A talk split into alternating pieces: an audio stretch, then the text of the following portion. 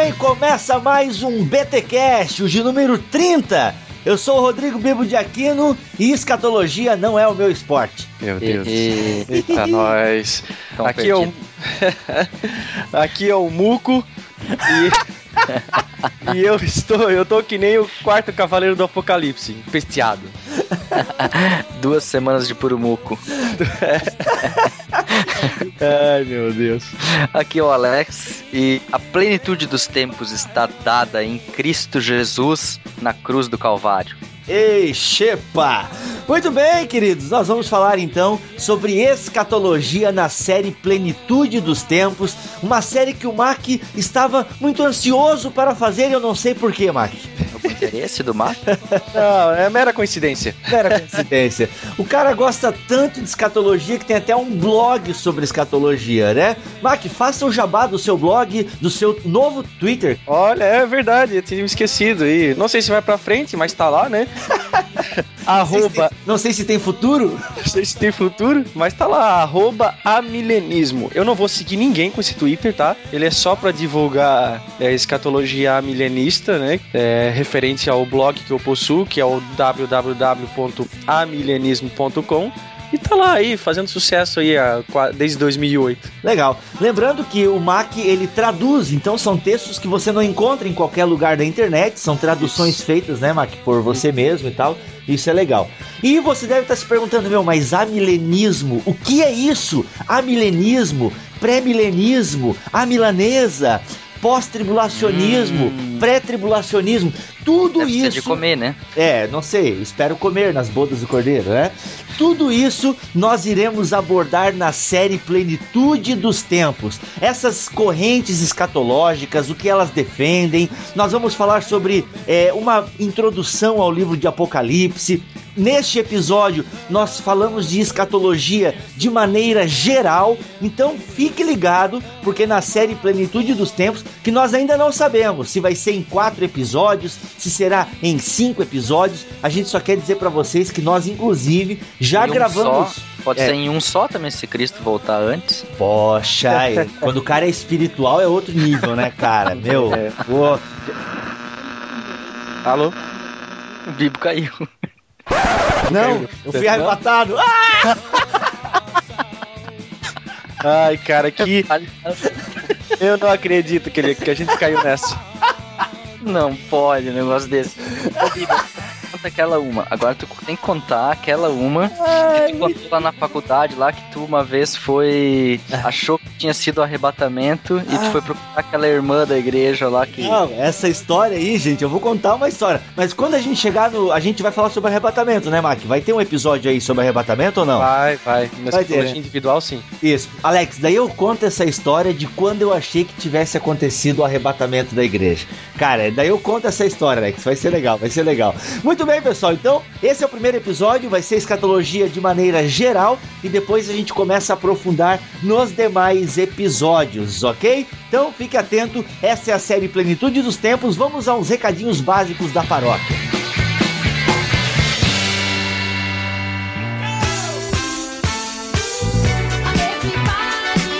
Antes de começarmos a série, então, temos um recado muito importante que diz respeito ao BTD, Galera, é o seguinte, são só 120 vagas, então você morador de Joinville e região, fique atento porque são somente 120 vagas. Eu acho que só tem mais 70 lá, eu ainda não liguei lá, mas pelo tanto de gente que já entrou em contato com a Midas e mocidades inteira, eu soube que o convite está circulando nos e-mails das mocidades. Então assim, você que é o ouvinte fiel do BTcast e deseja ir ao BTD, ok? Fique atento, vá logo na Livraria Midas para fazer a sua inscrição. Ela tem o valor de 5 pila e você ainda vai ter acesso ao evento e também a um coffee break, ok? Então vai ter um cafezinho lá para a gente descansar um pouco porque vai ser uma verdadeira malhação teológica, ok, pessoal? Vai ser no dia 14 de julho, a partir das 18h30, ali na Livraria Midas. Detalhes deste evento você encontra na postagem deste BTcast, ok? Então, pessoal, sem delongas, vamos para o primeiro episódio da série Plenitude dos Tempos.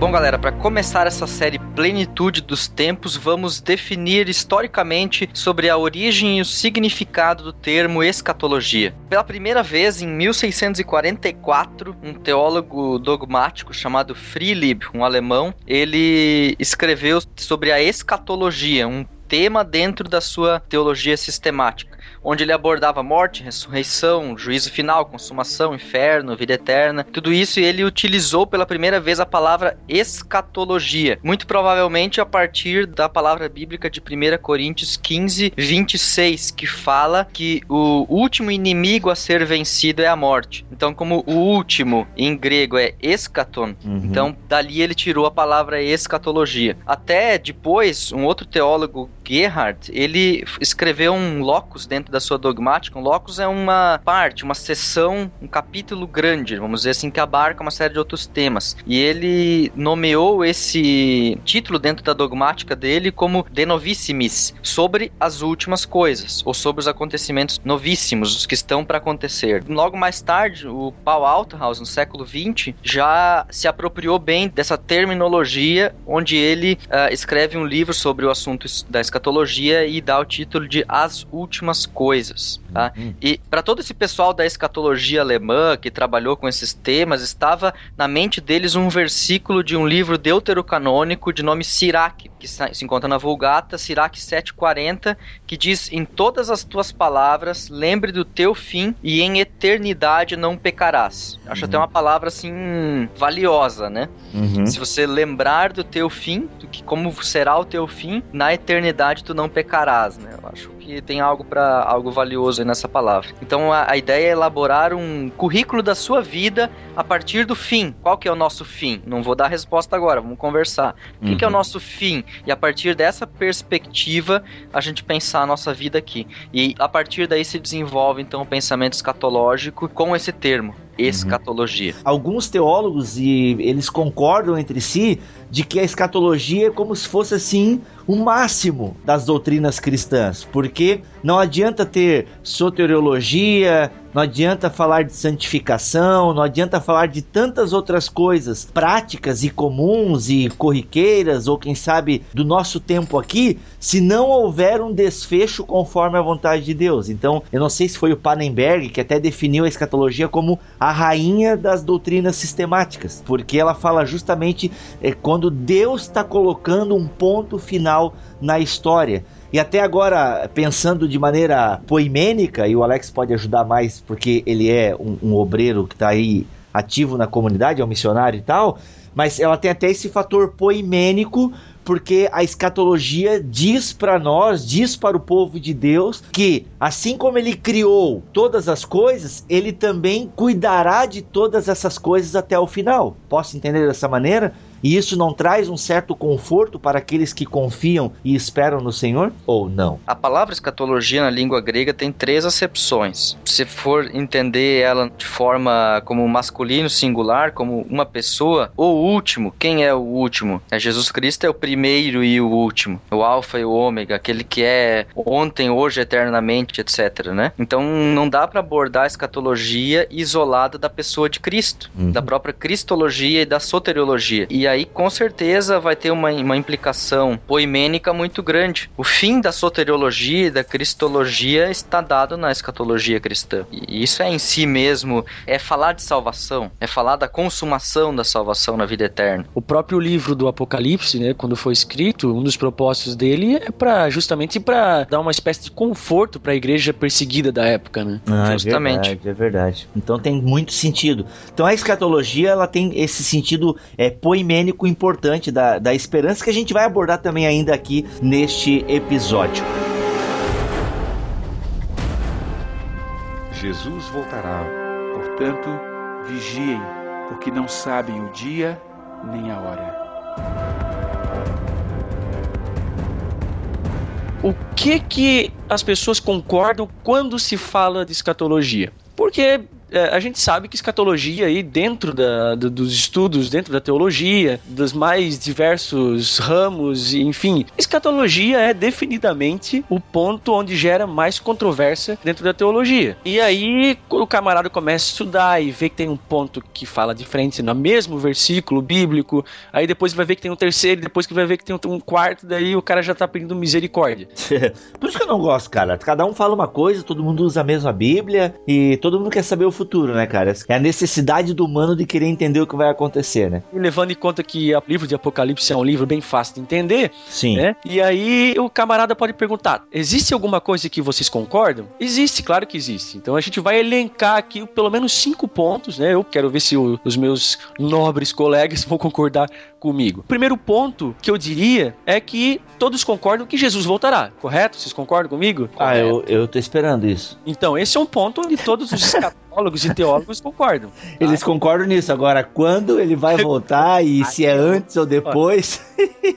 Um segundo ponto em comum é que Jesus vai julgar os vivos e os mortos. Certo. Tá? Existe essa, esse trabalho de julgamento que vai acontecer, tá? Então esse é um ponto comum. Terceiro ponto em comum: vai haver ressurreição dos mortos. Uhum. Tá? A Bíblia é muito clara nesse ponto. Aí um quarto ponto, Satanás será julgado e condenado, né? E um quinto e último ponto, terá um período de paz e prosperidade. Existirá um período de paz e prosperidade. Até agora vocês concordaram comigo nesses pontos? Sim, esse ponto uhum. último agora eu quero uma explicação melhor, assim. Tu diz a questão do milênio? Aí é que tá. Todos esses cinco pontos, embora sejam em comum, né, o conceito deles seja comum entre, entre os cristãos, o grande problema vai começar a aparecer na relação entre eles, na cronologia entre eles, no nome em que se dá esses conceitos, né? E aí, como você citou agora, Bibo, esse período de paz e prosperidade se dará no milênio, aí é que tá, uhum. né? Uns vão dizer que é o milênio, né? uns vão uhum. dizer que será novos céus e nova terra. Uhum. Uns vão dizer que é o período em que as almas que foram decapitadas, conforme Apocalipse 20, já estão reinando nos céus, eles lá no céu eles já vivem um período de paz e prosperidade. Então vai divergir nas linhas de interpretação, onde fala dessas passagens de um período de paz e prosperidade prosperidade. Essas passagens existem, só que o que vai acontecer?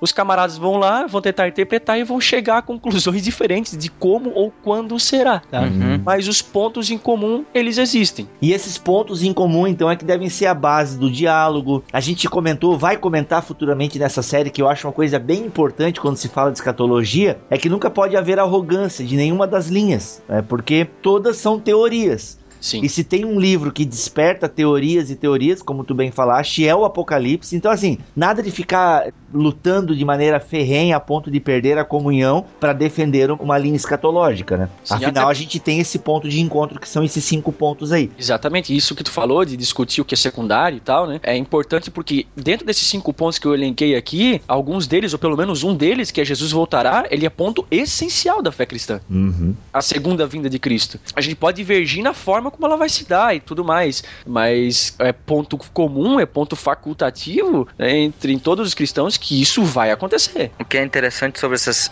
cinco pontos, né, Mac, é que historicamente as diversas linhas escatológicas elas pendem geralmente para extremos opostos é tudo ou nada. Volta ou não volta. Vai ter milênio ou não vai ter. Ou vai ter juízo final não vai ter juízo final. As escatologias geralmente na história foram diferindo de um extremo a outro em cada um desses pontos né? E isso também é um fator de complicação na hora de, de falar sobre escatologia. A gente tem que saber ou entender o que está por trás dos nossos pressupostos hermenêuticos né? Esses dias eu até estava pensando sobre isso e me veio assim uma coisa bem clara na minha mente. A Bíblia ela deve definir o meu sistema teológico e não contrário. E o que acontece é justamente isso, né? Às vezes por um apego demasiado a um sistema teológico aí, e a gente tá falando de escatologia aqui porque é algo que geralmente gera mais calor do que luz entre as pessoas, né? Elas acabam tendo mais comprometimento com o seu sistema teológico que a Bíblia tem a dizer a respeito dele. E aí a gente vê um monte de aberração aí hermenêutica, né? coisa que não faz sentido. Qualquer doutrina, na verdade, bíblica, ela, ela encontra essa dificuldade. Qualquer sistema teológico vai encontrar dificuldade uma hora ou outra, né? Bibo, como é que tu vê escatologia? Cara, eu venço no final. Yay!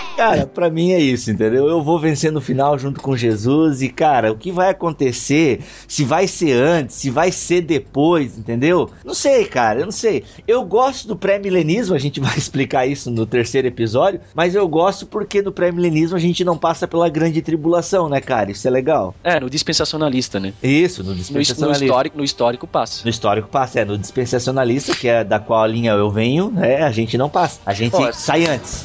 Muitos crentes vão sumir sem deixar explicação. Carros vão desgovernar e perder a direção.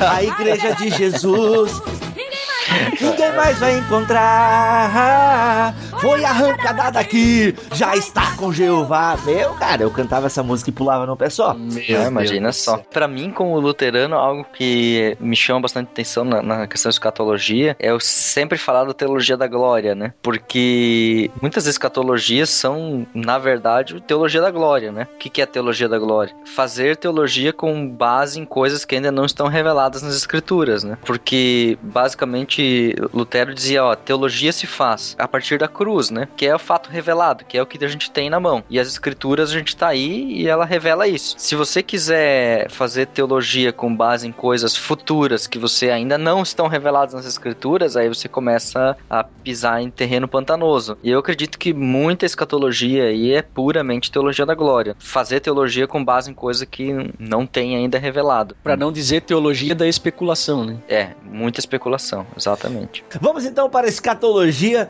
no Antigo Testamento. Cara, essa é complicada, hein? Jesus voltará. Portanto, vigiem, porque não sabem o dia nem a hora.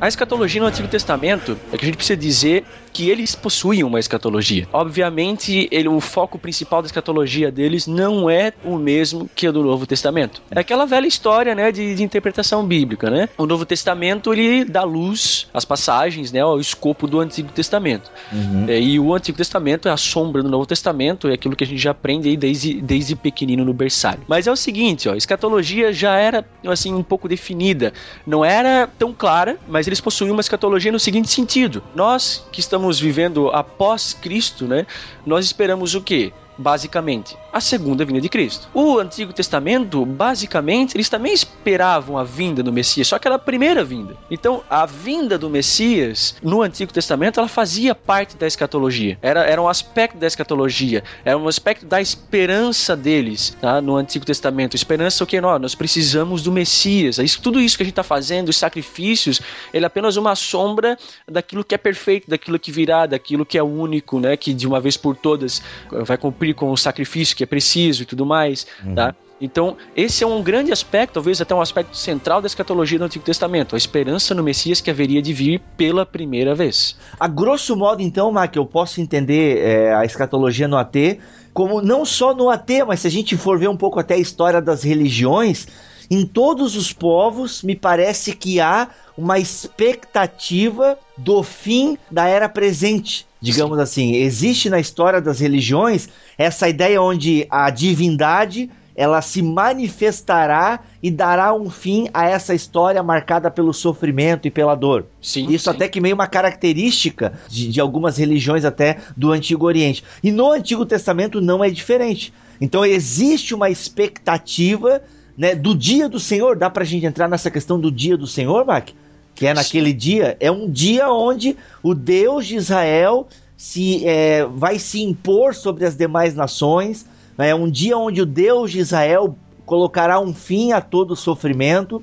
Então a gente percebe que a escatologia está no coração do homem, né, cara? Olha só, se a gente é. pensar, da humanidade, para ser mais justo com as mulheres, está no coração da humanidade. Essa ideia onde a divindade virá colocar um fim nessa história de sofrimento e dor, de de subjuga subjugação. Seu analfabeto! Existe essa palavra? Nem sei. Mas o fato é, Bibo, que desde que o pecado aconteceu, né, o homem não se suporta. Né? Então ele sente a necessidade dessa redenção. Claro, né, nem todo mundo tem essa consciência, uhum. mas como tu falou, em linhas gerais, isso aparece em outras religiões também. Aí o, o que acontece é o seguinte, essa questão do dia do Senhor, há momentos no Antigo Testamento que servem de protótipos para o dia do Senhor. Uh, lembra que a gente mencionou a questão da destruição de Sodoma e Gomorra? É um protótipo, uma sombra do dia do Senhor, só que vai ser em âmbito universal, por assim dizer, né? Uhum. Uh, só que naquela, no Antigo Testamento, essa passagem ela diz respeito a apenas um contexto local. Vai né? ser um dia em que o Senhor porá fim ao universal?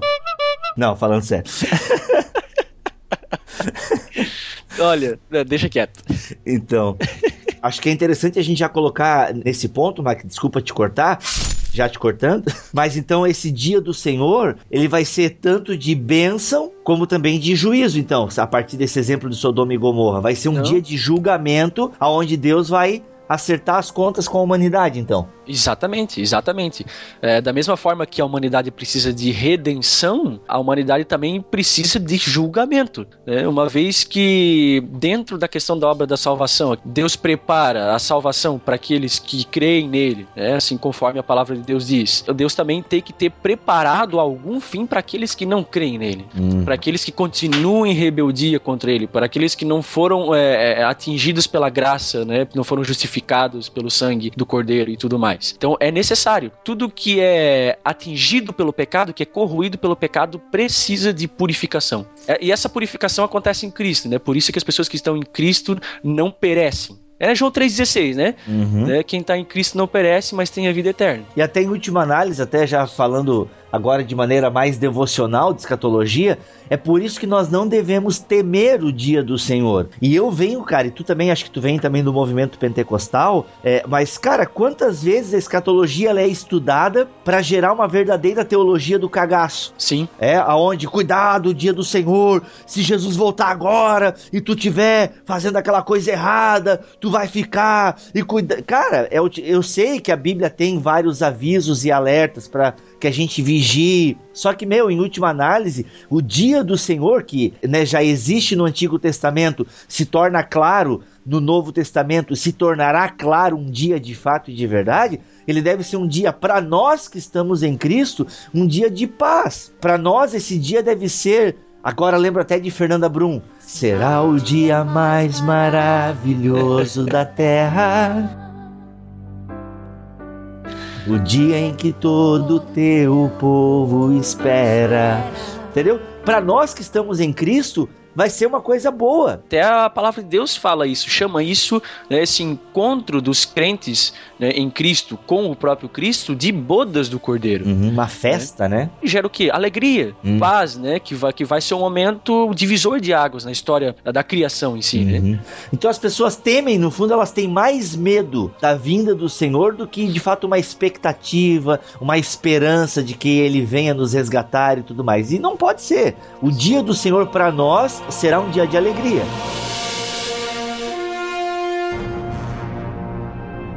Jesus voltará, portanto, vigiem, porque não sabem o dia nem a hora.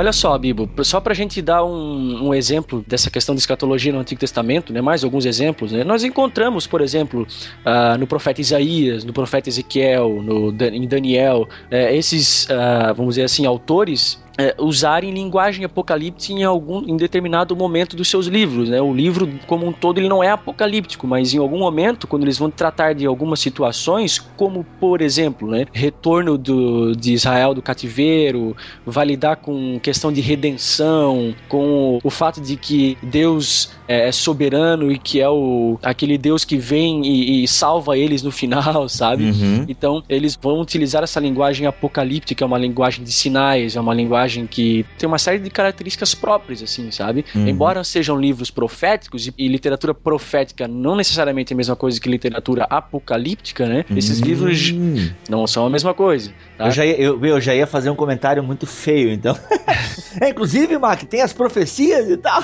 não, é, assim, é que às vezes as coisas se intercalam. De uhum. fato. Então, dentro do conteúdo profético, né, nós vamos encontrar um pouco de literatura apocalíptica ou vice-versa. Em resumo, os livros dos profetas são livros proféticos, óbvio. Uhum. Só que dentro dessas profecias, eles vão se utilizar de linguagem apocalíptica também, em alguns momentos. E aí essas linguagens acabam se dividindo. A gente consegue, estudando um pouquinho mais, fazer algumas distinções entre o que é profético e o que é apocalíptico por fim, depois do retorno de Israel do cativeiro babilônico, é, Israel começa a se defrontar com uma série de situações, como ou melhor, com situações ruins, né, com relação ao povo. A gente sabe que tem um período de silêncio, né, de Deus nos últimos 400 anos, por aí, por assim dizer, antes de Cristo. É, e nesse intervalo, a gente sabe que acontece historicamente aí a revolta dos macabeus. E esse todo esse cenário de ostracismo de Israel acaba gerando uma série de literaturas apocalípticas não canônicas. Ali por volta de 200 antes de Cristo até 200 depois de Cristo, até com a ascensão do Império Romano, que vem subjugar o povo de Israel novamente, mais uma nação subjugando o povo de Israel, esses livros começam a proliferar. E qual que é o intuito? Como eu já disse, né? Dar alguma espécie de conforto para o povo judeu. Mas eles não são canônicos, essa é a questão, né? Eles não estão dentro do cânone dos 66 livros da Bíblia. Só para citar alguns livros aqui, livro apócrifo de Enoque, que é um livro apocalíptico, a Ascensão de Moisés, Os Segredos de Enoque, que é outro livro já, o livro de É, Quarto Esdras, só para citar, assim, tem uma uhum. série. Os Doze Patriarcas. É, tem muita, tem muita coisa. Eu acho que a, fonte editorial, não sei se você ia falar isso, que ela tem até um livro, né? É, Apócrifos e Pseudepígrafes da Bíblia. Isso, Para quem tiver interesse, a fonte editorial tem essa Bíblia aí com esses apócrifos e pseudepígrafes. Você que lê o Antigo Testamento, você vai começar a perceber esses aspectos de escatologia, os autores bíblicos veterotestamentários abordando de alguma forma, ainda que não clara, ainda que em sombras, porque eles não tinham, né, eles usavam a linguagem deles para expressar coisas que Deus revelava que eles não entendiam. Uhum. Mas de qualquer forma, sim, essa escatologia existe, e reafirmando aqui, né, essa escatologia principalmente estava baseada na primeira vinda de Cristo. Mac, antes que o pessoal fale, pô, mas é só isso que tem de escatologia no Antigo Testamento? Não, tem a parte da salvação também, o que acontece depois que o indivíduo morre e tal, é, a ideia, a crença no Sheol, que era um lugar para onde, digamos, iriam os mortos. Só que isso a gente não vai abordar aqui porque vai entrar no quarto episódio da série Plenitude dos Tempos, onde a gente vai falar bem de escatologia individual, morte, ressurreição, estado intermediário, imortalidade da alma, essas paradas todas. Então, mas só para avisar que no Antigo Testamento já tinha também essa ideia, se começava a pensar o que acontece depois que a gente morre, para onde a gente vai. Já no Antigo Testamento começa a ter também um pouco essa questão. Jesus voltará. Portanto, vigiem, porque não sabem o dia nem a hora.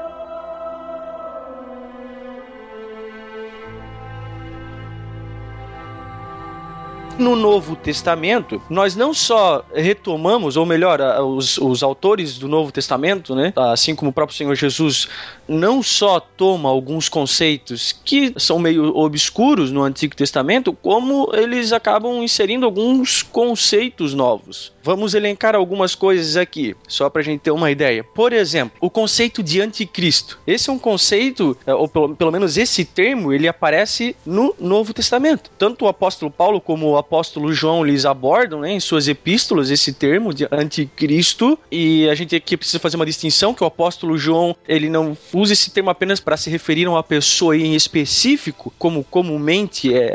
Se a gente fala a palavra anticristo, a pessoa já pensa em alguém no futuro que. No Obama, vai... né? Já pensa no Obama. yes, we can. Mas o apóstolo João ele falava de um espírito né, anticristão, de anticristo, uhum. né? Que isso pode estar é, dentro, do, dentro de qualquer pessoa, tá? O apóstolo Paulo, ele nem tanto vai usar esse termo, mas ele vai usar termos como o homem da iniquidade, enfim, mas referindo-se a alguém, aí sim, que no futuro, pelo menos para eles, né? Aí, sim, aí até algumas correntes divergem, falam que o anticristo ele estava no futuro de de Paulo, mas para nós já teria passado, seria alguém contemporâneo de Paulo e tal. Todavia, eu acho que a maioria dos escatólogos, né, dos teólogos, eles vão concordar que no futuro se levantará alguém que terá muita influência, né, nesse sentido, será o último dos anticristos, vamos dizer assim, né? Então esse é um dos termos, tá? Esses assuntos do anticristo, eles vão aparecer mais para frente quando nós formos falar do Apocalipse, até pelas diversas figuras com que o anticristo anticristo, ou Satanás, ou os inimigos de Deus, tomam no livro de Apocalipse uh, como a besta, né? Dragão, aquele que tem escrito o 666, e assim por diante, outras figuras menores agora, que não me vêm à memória, mas que a gente vai abordar quando nós formos falar da interpretação do livro de Apocalipse. Em relação ao anticristo, a gente pode entender por cima, grosso modo,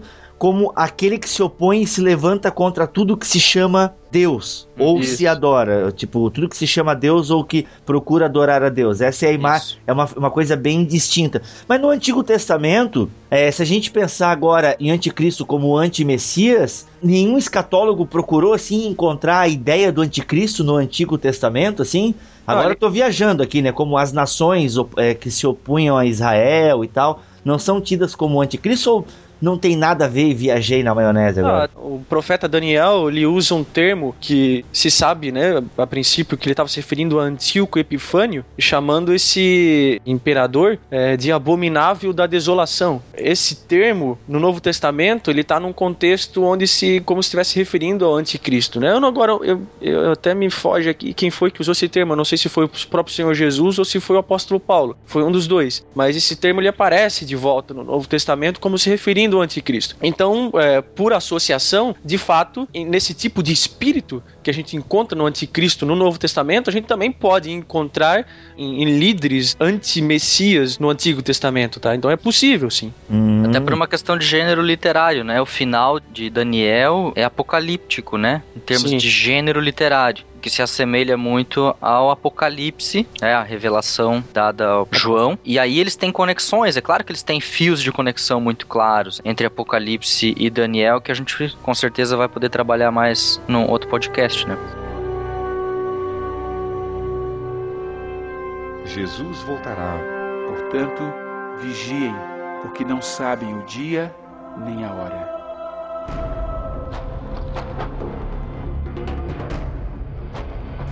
Um outro assunto pertinente na escatologia do Novo Testamento são as diversas visões e, e pontos de vista, não, não vou dizer discordantes, mas com outras ênfases que existem dentro dos, dos livros do Novo Testamento e que somam para formar uma escatologia do Novo Testamento. É por isso que eu tenho dificuldade em falar de uma escatologia do Novo Testamento. Acho que tem vários fios escatológicos dentro do Novo Testamento que confluem para a gente formar uma visão mais ampla do assunto. Por exemplo, se você falar de juízo final, que é um tema que, que tem ali, em João capítulo 3, ali nos versículos seguintes, seguintes ao tão aclamado João 3,16, você vai ter um tipo de, de juízo já imediato, né? Versículo 17: Deus enviou seu Filho ao mundo não para condenar o mundo, mas para que este fosse salvo por meio dele. E quem nele crê não é condenado, mas quem não crê já está condenado. Então, olha lá: passado é, já está condenado uhum. e o uhum. não é condenado no presente. Então, a perspectiva de julgamento futuro nesse texto ele ainda não aparece. Ele aparece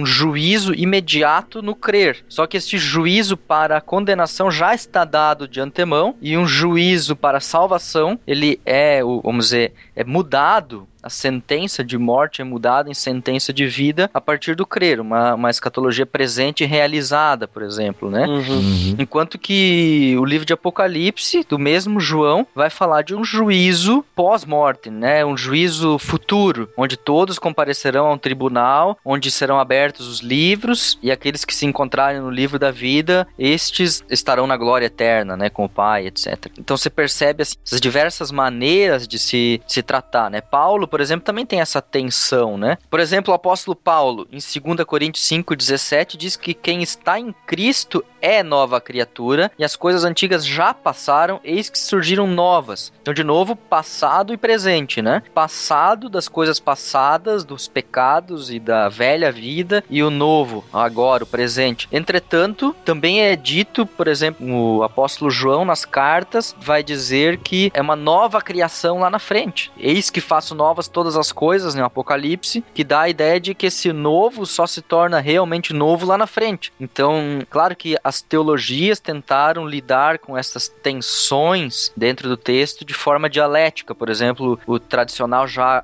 agora e ainda não, né? Já agora, na esperança, dizia Lutero, né? Na, em, na esperança eu sou é, justo e santo, mas só na esperança, porque na realidade eu ainda permaneço pecador, né? Não é o simius et peccator, é peccator in re, e justus in spe? Alguma exatamente, coisa assim? exatamente isso. Olha aí, é aquilo então. que se chama também de escatologia inaugurada, né? Com a primeira vinda de Cristo se inaugura, né, o reino de Deus e tal, com uma série de promessas, né? Mas também existem alguns fatores fatores com relação à obra de Deus como um todo para a humanidade que está no tempo e na história, né? Que é a segunda vinda de Cristo, né? Uhum. Então, entre a primeira e a segunda vinda, nós já recebemos algumas bênçãos com a primeira vinda de Cristo, que é o já, mas ainda não está consumado todas as coisas, né? Deus ainda não transformou todas as coisas, que é o ainda não. Então, uhum. esse ponto que a gente vive é a escatologia inaugurada, estaria dentro desse termo. É o coffee break, né? A gente vive o coffee break celestial, tipo, como diziam os professores da FLT, os petiscos, né? E acho que aí tá a grande diferença entre o AT e o NT, porque no NT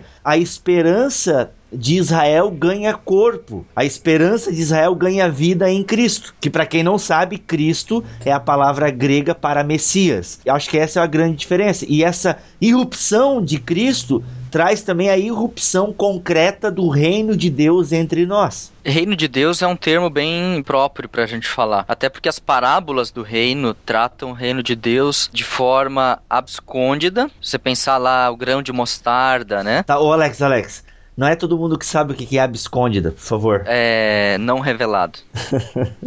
o reino de Deus aparece de, com figuras de abscondicidade, né, não reveladas. É, o grão de mostarda, por exemplo, ele é a menor das sementes, etc., e se torna uma árvore enorme, né? A ideia de que com Cristo vem o reino de Deus, mas que ele tem uma ideia de crescente, sabe? As imagens são sempre orgânicas. Jesus escolhe imagens orgânicas, né? E Marcos, por exemplo, ele trabalha a questão de que o reino, um rega o trabalhador rega a planta, um semeia, etc e tal, mas o crescimento vem por si mesmo. Esse mecanismo de crescimento do reino de Deus que está alheio às forças humanas e que dá uma ideia de que ele vai crescendo com o tempo. Essa ideia do orgânico, né? É também uma perspectiva que existe escatológica. O reino de Deus não está revelado de uma maneira geral, ele está escondido, é visível somente pela fé. E aí eu tenho dificuldade com aqueles que professam teologia natural, que vão enxergar reino de Deus em todo lugar, em qualquer coisa, inclusive nos descrentes, só onde eles veem uma coisa bonita e bela, lá é reino de Deus já. Aí eu vou ter um pouco de dificuldade com esse tipo de visão, porque o reino de Deus em Cristo se manifesta nas suas ações, nas suas obras e no seu caráter, uhum. centrado em Cristo. E eu não vejo Cristo falando que o reino de Deus está presente em, fora dele mesmo, né?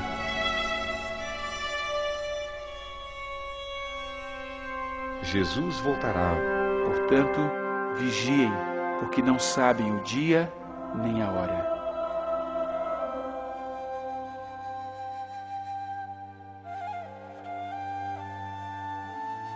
Eu não sei se seria correto eu falar isso, né? O reino de Deus ele tem um aspecto particularmente sacro e não é, vamos dizer assim, secular. Eu sei que sacro não é a palavra melhor, mas, melhor para isso, mas eu acho que vocês devem estar entendendo o que eu tô falando. Se a gente sabe que a criação, como o apóstolo Paulo fala lá, lá em Romanos, né, capítulo 1, torna as pessoas indisculpáveis, né, porque eles revelam Deus de alguma forma, mas não é evangelho. Da mesma forma, o reino de Deus não é tudo, né? Isso até é uma espécie de panteísmo, né, misturado, né? Hum. Exatamente. É... Aí tem, tem uma questão, né? Panenteísmo, aí você vai ter na escritura. Que seria o panenteísmo é Só Deus está tudo. Hã? Só no Natal. Ai, cara. Ai, meu chapéu. Isso era por causa do panetone? É, era, era pra ser. É, é, eu acho que sim, era pra ser. Então, o que, que é o panenteísmo? É tudo em está em Deus. E aí Colossenses, né? Tudo foi feito por meio dele, para ele, tudo, todas as coisas existem para isso. Vide Anselmo, que a gente falou sobre esse assunto lá no Anselmo. Essa visão está presente no Novo Testamento. Deus está abscondidamente presente na criação. Agora, o que não tem é um panteísmo, tudo é Deus. A identificação de Deus com as coisas. É, não, não tem panteísmo, tudo é Deus. A árvore é Deus. Ou como dizia ah. o Leonardo Boff, essa chepa de cigarro. Se bem que o Leonardo Boff escreveu um artigo recente no blog dele dizendo que ele não é panteísta, ele é panenteísta. Ah, então tá bom. Ainda é, que é... panenteísmo a rigor, a rigor, tem algumas definições ali que não são bíblicas, né? Ele se assemelha em algum, em algum momento, né? Claro, nessa perspectiva de Colossenses, ela, ela toca, né? Uma das das questões ainda relativas ao reino de Deus é que os sinais do reino de Deus, até o, o, livro de João, o Evangelho de João, fala muitas vezes de sinais. Marcos também fala, né? De sinais e prodígios, de maravilhas, etc e tal, que são sinais do reino de Deus. Aí é que eu sempre tenho uma crítica aos sistemas teológicos, porque, por exemplo, um pós-milenista vai com certeza, depende de qual a visão dele, ainda dentro do pós-milenismo, mas de maneira geral eu acredito que ele vai ver o reino de Deus crescendo nessa perspectiva orgânica né? Crescendo e se conectando com teologia natural e tudo mais. Eu mais ou menos vejo isso na teologia da libertação, que é, de certa maneira, pós-milenista, né? É, o pós-milenismo tem um histórico recente, na verdade, né? Porque ele, ele veio no momento onde a sociedade ela estava entrando num período, vamos dizer, mais próspero, né? Não é ali na Revolução Industrial, Iluminismo, exa Exatamente. E aí depois ele vai ganhar um grande tapa na cara com a Primeira e Segunda Guerra, né? E acaba sendo uma teologia mais moldada pelas circunstâncias do que pela Bíblia em si. Né?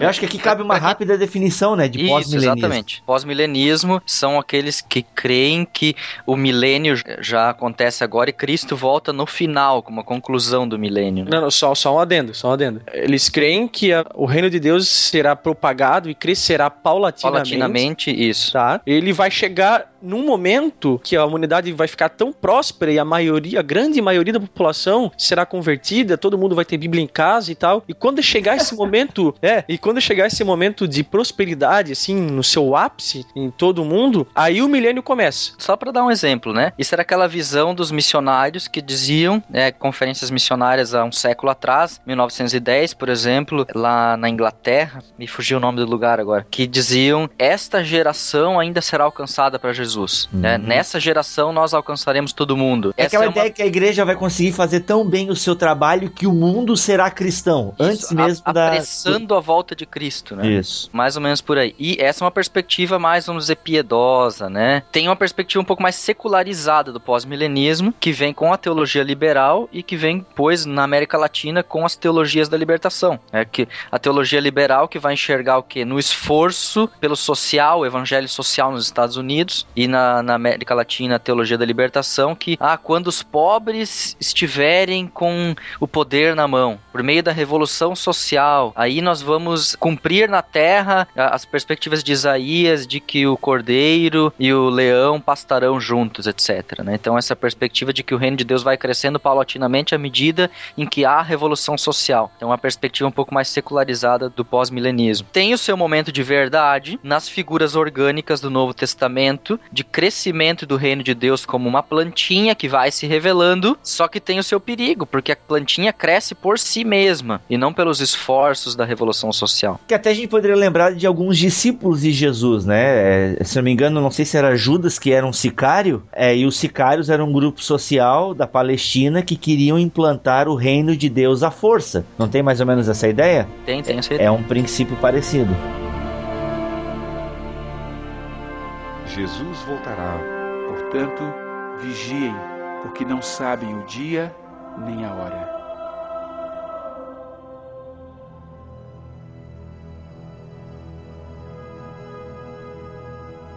A questão da parúzia, né, o aparecimento ou presença pessoal de Cristo, que é um conceito bem novo, assim, né? É, Cristo aparecendo mesmo, como a palavra fala, né? Com clangor de trombetas e tal, diferente do que se pensa, né, que a vinda de Cristo seria uma vinda secreta. Não, na verdade é o contrário. Né? A Bíblia não fala de uma vinda secreta de Cristo, mas fala de uma vinda bem visível, na verdade, né, bem estrondosa, por assim dizer. Até né? o termo parousia, né, é, ou parúzia, não sei como é que se pronuncia esse treco aí, mas ele não, não era um termo empregado, acho que é um termo grego, que designava a chegada de um governante e tal, tipo, era uma uhum. coisa bem... Exatamente, exatamente. Bem declarada. Né? Bastante barulho. Até porque o termo escolhido em grego para aqueles que anunciam o evangelho, kerix, né, e do kerigma, são os proclamadores que anunciavam, ó, oh, estamos anunciando que o rei tá vindo aí atrás, né, então é interessante, isso como proclamação, né, tipo, nós estamos tocando a trombeta aqui dizendo, lá atrás tá vindo o rei, se preparem. Essa questão da parúzia, ela reflete uma coisa muito importante importante que difere da primeira vinda de Cristo. A primeira vinda de Cristo, ela foi bem é, territorial, né? É bem circunstancial. Ah, haviam pessoas na época de Cristo, quando ele veio pela sua primeira vez, né, há dois mil anos atrás, vivendo em outros locais do planeta que não tiveram a mínima ideia de que ele estava aqui, né? Já a segunda vinda não tem esse aspecto, tem um aspecto global mesmo, até porque ele está vindo com poder dessa vez, né? Ele não está vindo para instituir o reino, mas está vindo justamente para fechar a conta, né? Para passar a régua, como dizem assim, né? Ela é uma revelação, uma presença pessoal dele, só que dessa vez em proporções globais, em proporções mundiais. Né? Eu acho que conecta nesse termo da volta de Cristo também o juízo, né, Mac? Sim. Tema que muitas o vezes do Senhor. É, é, o dia do Senhor e o juízo, que são temas melindrosos, mas que o pessoal se escapa às vezes de, de hum. falar nele, né? E de perceber que no, no, Novo Testamento o juízo final, o dia do Senhor, tem um duplo desfecho. É, é para a vida e para a morte para a vida e para a morte. É, é como já disse um pregador, né? Ó, Deus está aqui. Se essa é uma boa notícia ou uma má notícia, vai depender do lado que você está, né? Os caras podem discutir, ah, se todos vão ser salvos no final, se é um universalismo, se é um particularismo, exclusivismo, sei lá o que, que, que vão querer discutir, tá? Pode discutir. Mas que o Novo Testamento traz figuras inequívocas de duplo desfecho, isso traz. Dá para discutir se vão ser aniquilados ou se vai ter tormento eterno? Dá para discutir. Mas ambas as passagens estão presentes, tanto aniquilamento quanto tormento eterno, né? Então, a perspectiva de que haverá uma morte eterna ou um tormento eterno existe lado a lado com a perspectiva de que haverá vida eterna e alegria e paz eterna também. Sim. Por mais que isso se choque, né, com o discurso da graça do Novo Testamento, do Deus que ama o pecador, e, e, por isso que a gente às vezes até acaba fugindo. Na verdade, não nós pentecostais, né? Muita gente utiliza o Apocalipse e o dia do Senhor para implantar uma verdadeira teologia do cagaço. Colocam medo Eu nas pessoas. Que aí também é perigoso, né? Não é, é, aí, é né? bem complicado. Mas por mais que tenha toda essa ideia da graça de Deus, é, é, inevitável, né? Vai ter um duplo desfecho. E como disse o pregador aí, né, Maquin? De que lado você vai estar, enfim, é, é uma coisa de se pensar. Mas eu penso que quem está em Cristo não precisa temer o dia do Senhor, mas pelo contrário, né? Esperar por ele. Uhum. Sim. Clamar, Maranata, né? É. Vem, Senhor. Até porque a é. coisa tá feia aqui. é, aí, esse negócio do tá feio é, é, interessante porque há essa perspectiva mais do, do pré-milenismo de ah, Cristo volta ligeiro porque o negócio tá aqui e as coisas só vão piorar, o mundo tá caindo na nossa cabeça, cada vez vai ficar pior, pior, pior, o diabo vai tomar conta de tudo, o diabo tá em tudo, vamos se trancar na igreja, porque aqui é o único lugar que ainda restou manifestou para os santos crentes que não se misturam com os, os de fora. Então temos que também tomar o devido cuidado com esse tipo de perspectiva presente no pré-milenismo. Porque daí a gente dispensacionalista. É, porque é. a gente perde a nossa função de salgar a terra também, né? Por isso é a ideia do sal. Eu prego geralmente sobre a questão do sal ali em Mateus 5. A coisa tá apodrecendo, é inevitável o processo de putrefação. Porém, não é porque tá apodrecendo que eu não vou deixar de salgar. E é aí que a gente meio que emenda com a ideia da esperança do crente, né? A gente tem essa viva esperança de que Cristo vai voltar, vai fechar a régua, entendeu? Vai pedir a conta, mas a nossa espera não é se trancar na igreja,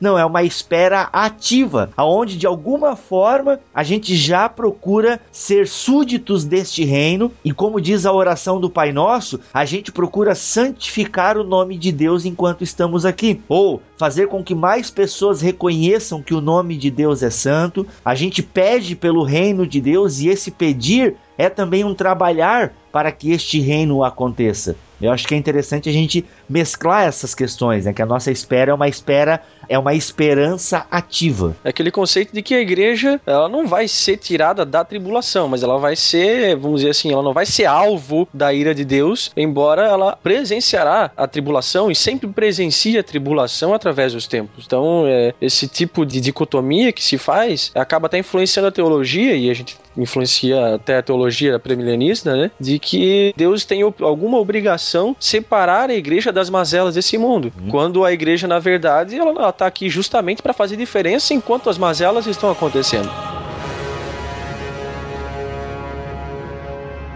Jesus voltará. Portanto, vigiem, porque não sabem o dia nem a hora.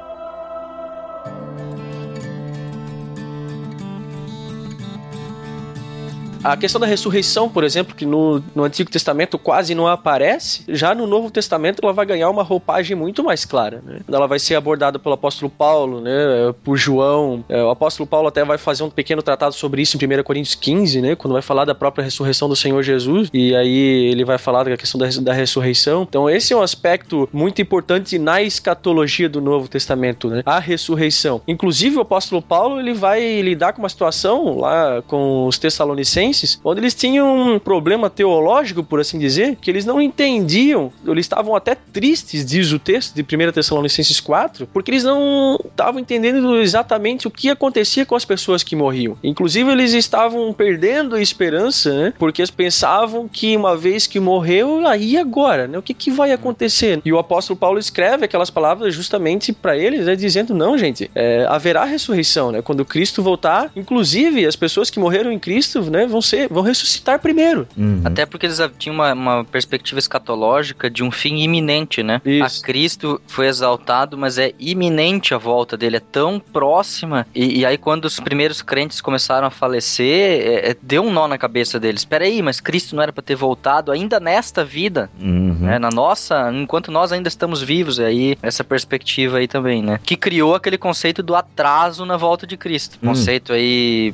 acho que mais moderno, né? Na verdade, né? Foi criado por teólogos que viram ali um atraso na volta de Cristo, então relativizaram o conceito da parousia e da volta de Cristo. Disseram, não, Cristo só vem para você hoje, de forma pessoal. Acho que, se eu não me estou me enganado, eu acho que é uma perspectiva mais Bultmanniana, de Bultmann, né? Que traz um diálogo com a filosofia do Heidegger, mais existencialista, né? Até essa expectativa da parousia, né? Essa, a expectativa iminente da parousia, até é legal a gente ter isso em mente quando nós lermos alguns textos bíblicos, né? Eu acho que é legal o ouvinte sempre ter isso em mente quando ler as cartas de Paulo, Atos dos Apóstolos. A expectativa da volta de Cristo era tão grande ainda nessa vida que a igreja de Jerusalém doa todos os seus bens. Eles acabam até passando necessidades a ponto de o apóstolo Paulo tem que fazer a grande coleta, né? A Caia, Macedônia, toda aquela região. Então, e assim, a ponto do apóstolo Paulo dizer: é bom que não casem, porque quem casa se preocupa com as coisas deste mundo. Então, tem algumas passagens bíblicas que a gente percebe muito claro como eles acreditavam que Jesus já estava voltando. Aí Jesus não voltou, vem a história da igreja e tal, pá, aquela coisa. Por outro toda. lado, com a perda dessa escatologia iminente, né, dessa volta iminente de Cristo, também se perde a ética que é derivada dela, né? Essa ética do esteja casado como se não estivesse, hum. É do ter como se não tivesse, do não apego às coisas. É, ela se perde porque a gente colocou a esperança lá no futuro. Essa ideia da vigilância poderia entrar aqui? Tipo, Tipo, a gente Eu acaba deixando de ser vigilante porque, ah, é, ah, isso vai ser sei lá quando, já passou dois mil, deve passar mais dois mil anos. Pode acabar gerando em nós, né? Tem esse poder de gerar uma espécie de comodismo, né? Como aquele aspecto de urgência acaba se esvaecendo, vamos dizer assim. Então, ah, se Cristo não vai voltar já, já se passou dois mil anos, é provavelmente não vai voltar na minha época. Então, né? Não, vamos dar uma pisadinha no freio, né? não, não vamos evangelizar tanto, né? Se importar tanto assim. Claro que na prática, ninguém em sã consciência pensaria isso dessa forma. Alguém que seja cristão, mas às vezes isso pode ser uma coisa paulatina na vida do cristão, né? Tá aí a teologia da prosperidade. Sim, sim, sim. Né? Que tá perpetuando a vida aqui nessa terra. Já que Cristo está demorando, vamos construir, vamos ser, viver bem aqui, né?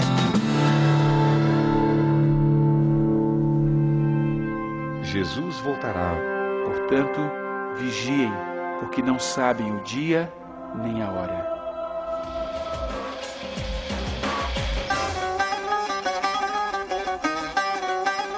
Pô, perguntinha.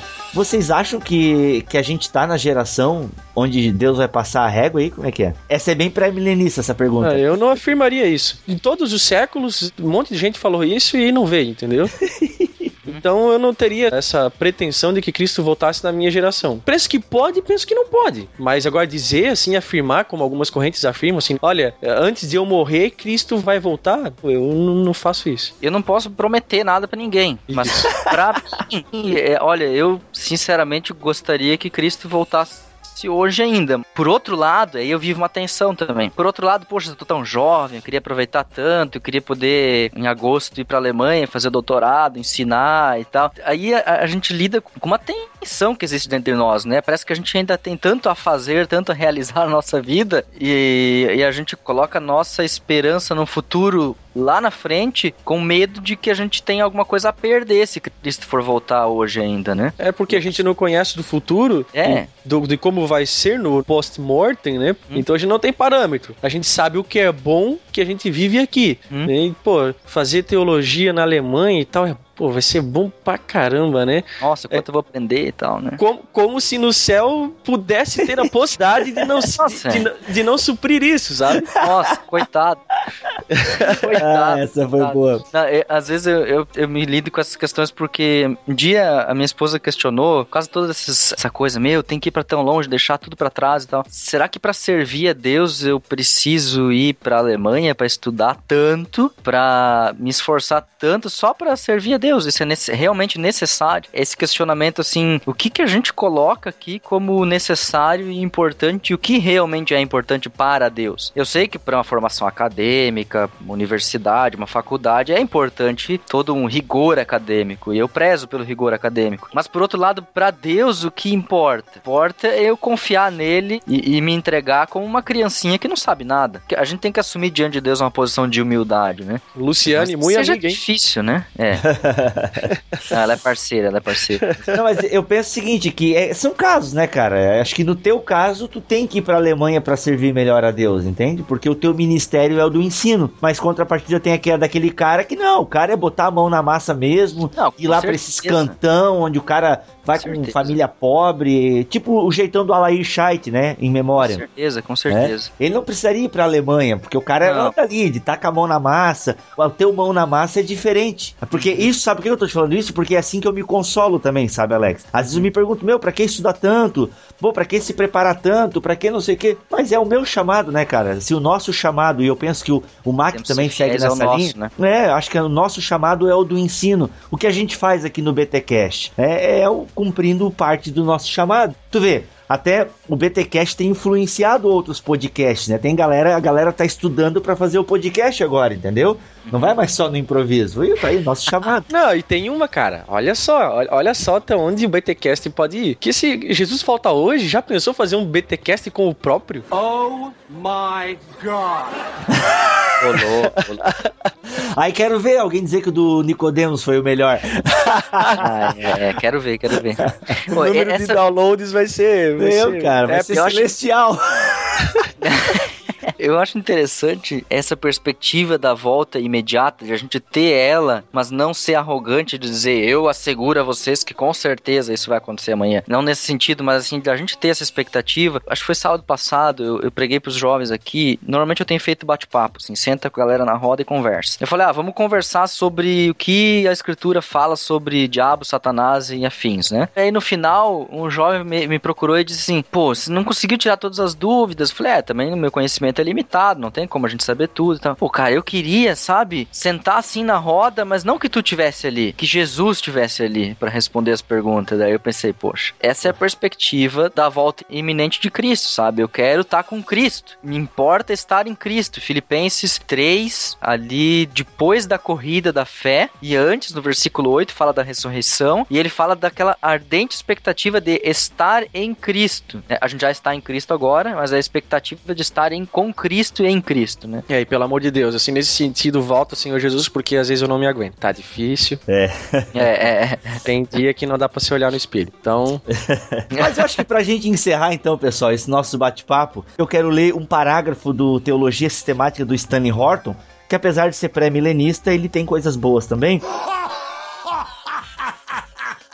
Ele diz o seguinte: de modo semelhante, o Novo Testamento emprega a esperança da segunda vinda de Cristo como motivação. Daí ele cita 1 João, capítulo 3, versículo 2 e 3. Sabemos que, quando ele se manifestar, seremos semelhantes a ele, porque assim como é, o veremos. E qualquer que nele tenha essa esperança, purifica-se a si mesmo, como também ele é puro. Então, só ratificando o que a gente já falou aqui, essa esperança da volta de Cristo, ela nos leva a ter uma vida de santificação. E isso você pode ouvir no podcast número 14, que a gente já tratou desse assunto. Mas isso que é legal, né? Nós esperarmos a vinda de Cristo, mas é uma espera ativa, porque enquanto ele não vem, a gente continua trabalhando para ele. E assim a vida segue. Jesus voltará. Portanto, vigiem, porque não sabem o dia nem a hora.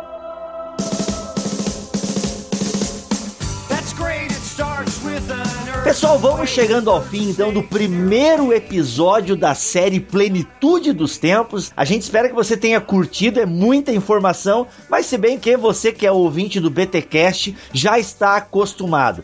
Milhões de dúvidas na sua cabeça. Meu Deus, o que, que vocês falaram? O Mac disse que a gente vai passar na grande tribulação. Olha, você já pode, se quiser, ir mandando as suas dúvidas para mac@bibotalk.com, ok?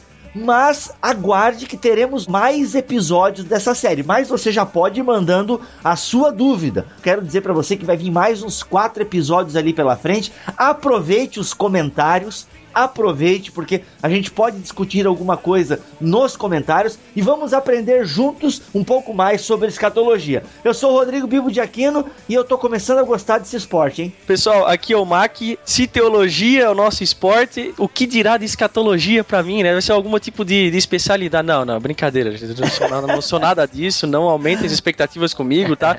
Fiquem com Deus, um abraço e até a próxima. Bom, galera, vocês perceberam que em algum momento do programa eu faltei eu tive que dar uma, uma saída para levar minha filha no médico, que não tava legal, mas passou tudo bem, deu tudo certo. Pude voltar, concluir com o Novo Testamento e vamos colocar a nossa esperança em Cristo e deixar as nossas dúvidas nas mãos do Pai. Amém. Olha aí. Legal.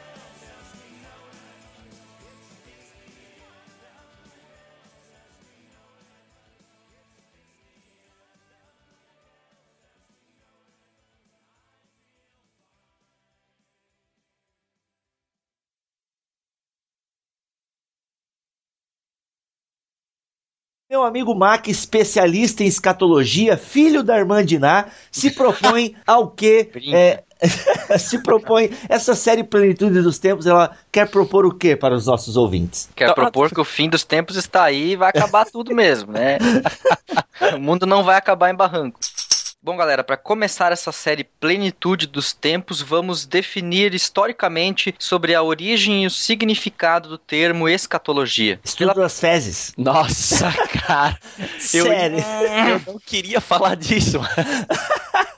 então, já que, já que o Bibo mencionou, pessoal, a gente vai falar aqui da escatologia que cheira bem. Desculpa, eu não podia perder essa oportunidade, cara. Porque a única coisa que eu sei de escatologia é que ela também significa estudo das fezes, entende? Desculpa, Alex. Eu não podia não, é... perder essa. Brincadeira. Às vezes eu lembro disso. então tá, vamos então à definição. Vamos, vamos lá. Aqui cheira bem. Boa. Entendeu? E assim depois no jardim vem a queda, termina na cidade e um ciclo sem fim. Mas isso é uma heresia sem tamanho e eu não acredito nela, só estou compartilhando aquilo que eu pensei. Cara, eu falei se... tudo isso porque vai que tu aproveita alguma coisa aí. Se existe um mundo possível onde isso possa acontecer, eu fico imaginando a minha cara quando, o, quando Deus desse o reset, cara. Isso, cara, é a reset, o, tipo Matrix, entendeu? Tipo, quando chega no final de todas as coisas, na verdade, Aí a gente, daí vou me imaginar um céu agora esotérico, não um céu aqui na nova terra transformada, mas aí essa galera que viveu, nós aqui, nós estaremos num, nós estaremos em Deus, em Deus e, e, quem sabe nós seríamos os anjos desse, né, desse novo ciclo, entendeu, cara? Olha só que Meu Deus do céu, aí, que maluquice. Aí Deus faz uma nova Matrix, entende? Mas até quando eu não sei, ele faria isso. Isso até parece que é meio espírita também, isso é muito Meu viagem. Deus, é, eu ia falar, isso tá mais para indo lá pro kardecismo já. É, então vamos voltar para a escatologia cristã e os ouvintes não entenderam nada da minha história, entendeu? E vamos para escatologia Ia ser muito frustrante para mim, cara. Eu chegasse, ah, de novo não, de novo não. ah, Deus, de novo. Agora eu quero ser um anjinho, pelo menos, né?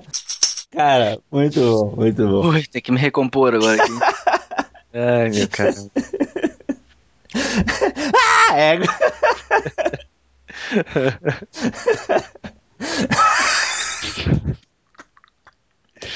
Ai, meu Deus.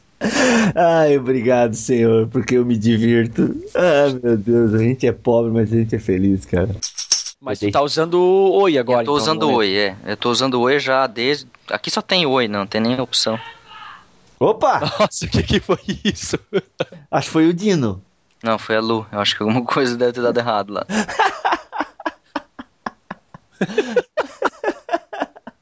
Essa foi boa. Alex vai apanhar hoje. Hum. Vamos lá então, Marcos. Fala um pouquinho aí.